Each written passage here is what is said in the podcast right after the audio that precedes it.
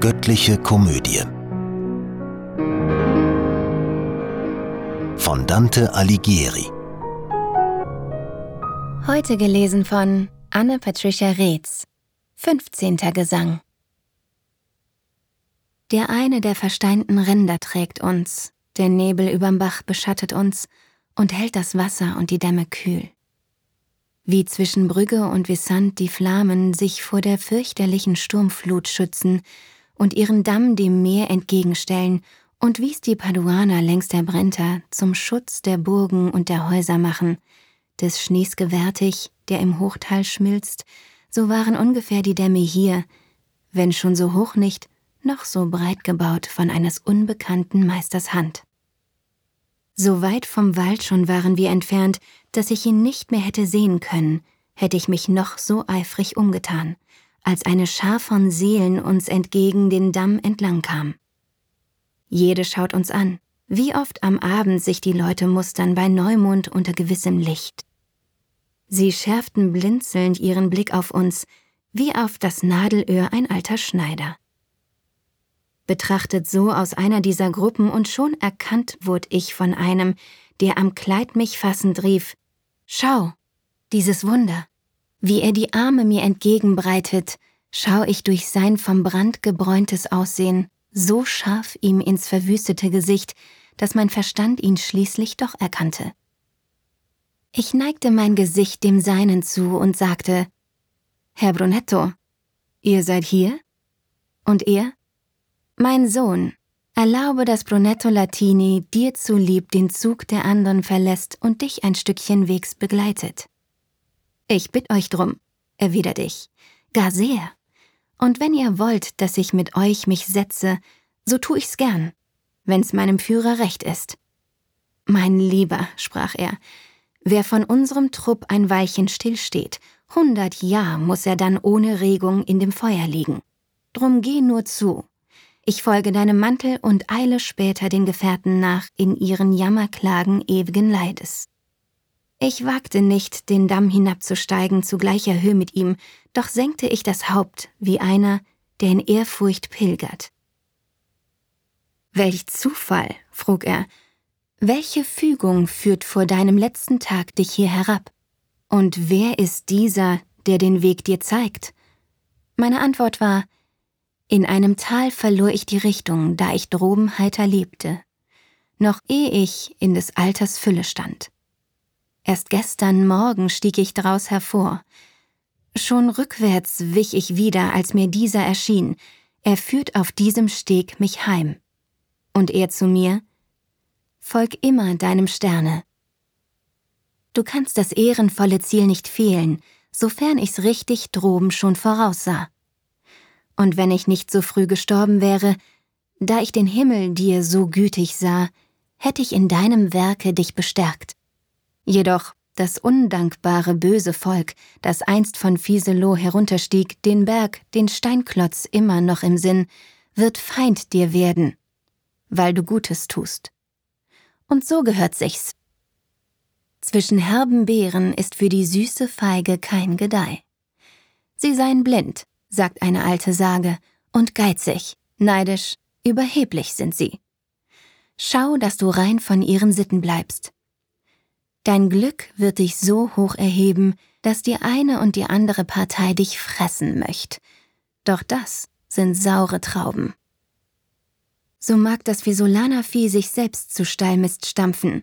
Unberührt lass es den Schößling stehen wofern in seinem Kot ein Schößling noch gedeiht aus heilgem Samen der alten Römer, die im Lande blieben, als dieses üble Nest bereitet wurde.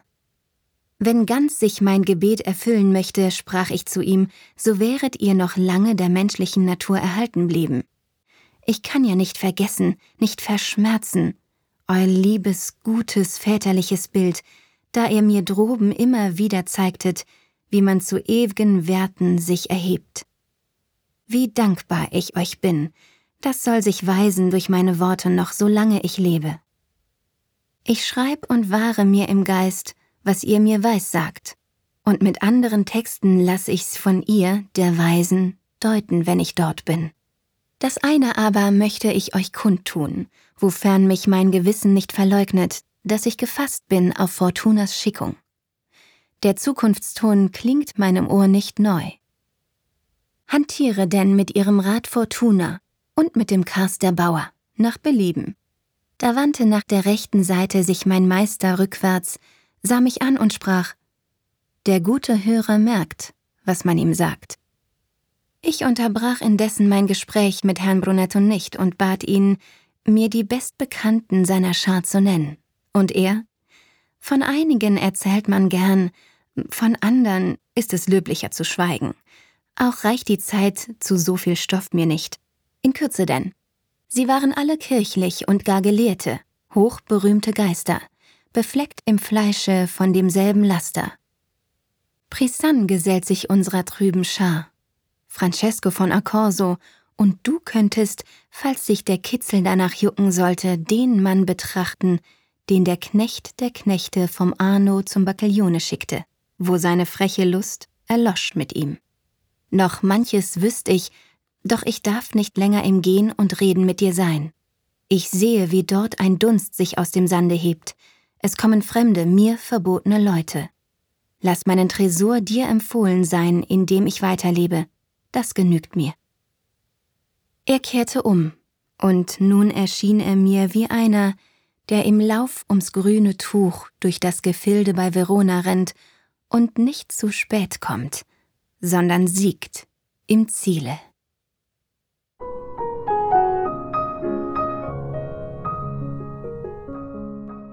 Sechzehnter Gesang Schon hörte man von ferne her das Rauschen des Wasserfalls zum anderen Kreis hinunter. Wie Summen klang's von einem Bienenkorb. Da lösten sich aus einem Trupp, der eben unter des Flammenregens Qual vorbeizog, drei Schatten ab, die miteinander eilten.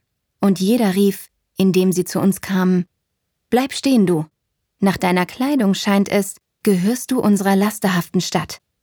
Die Wunden und die Narben, die ich sah, vom Flammenfraß auf ihren Leib gezeichnet, noch in Gedanken tut der Anblick weh.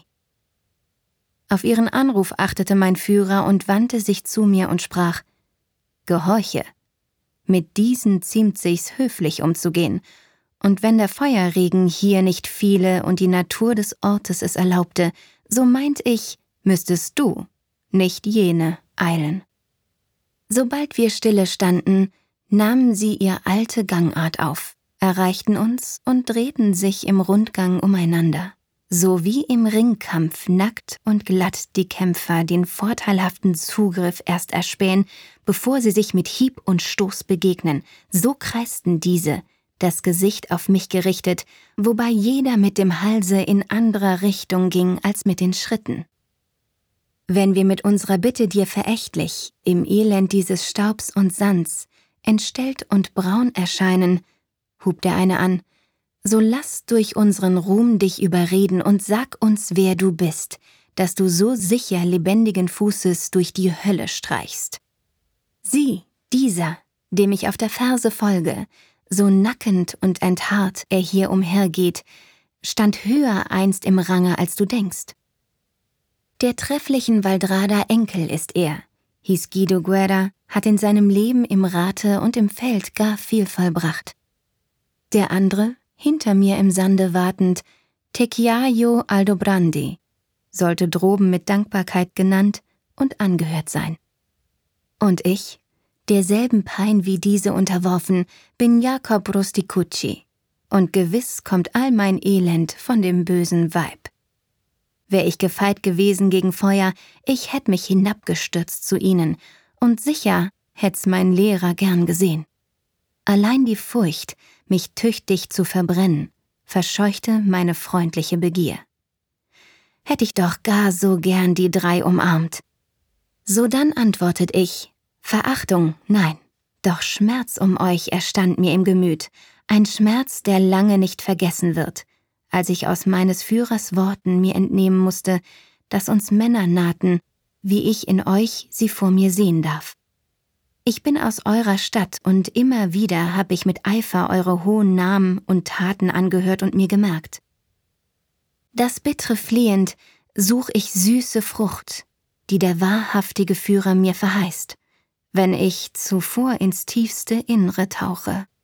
Sag uns, so wahr noch lange deine Seele den Leib dir lenken soll, antwortet jener, so wahr dein Ruhm dich überleben soll, gibt's Anstand noch und Mut in unserer Stadt, wie ehedem die alte Sitte, oder ist alles das hinweg und ausgewandert?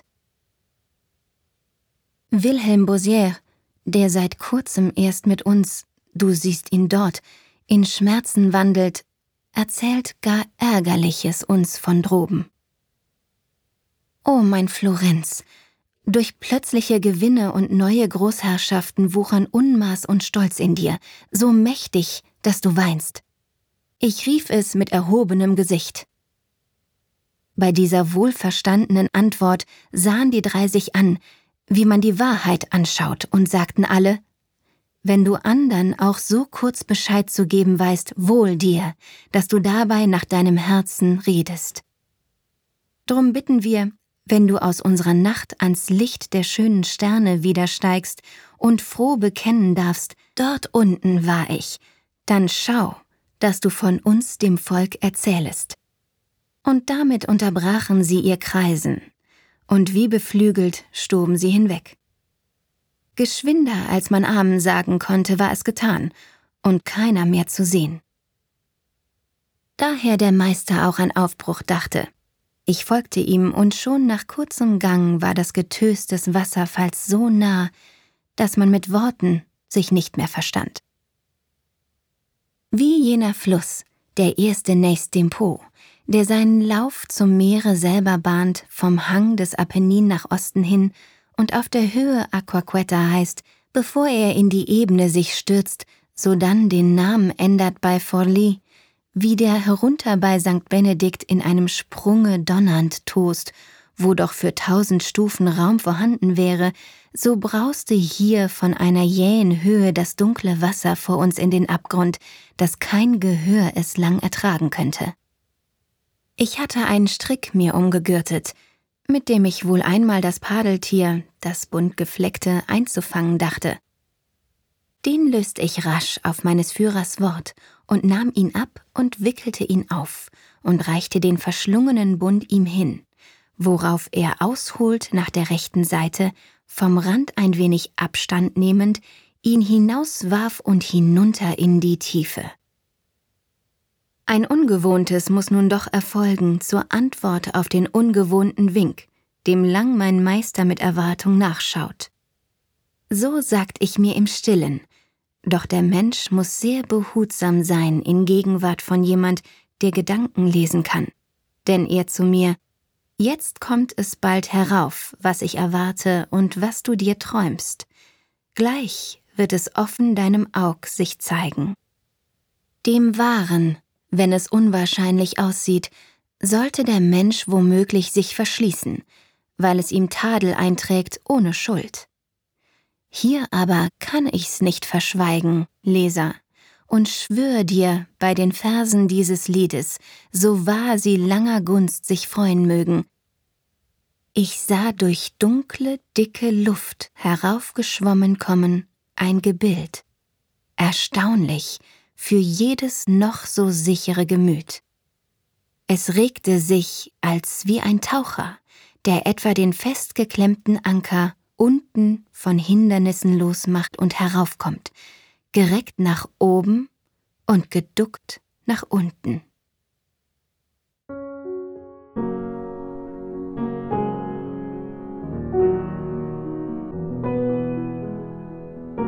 Diese Hörreihe unterstützt die Initiative Solidarität stimmt e.V.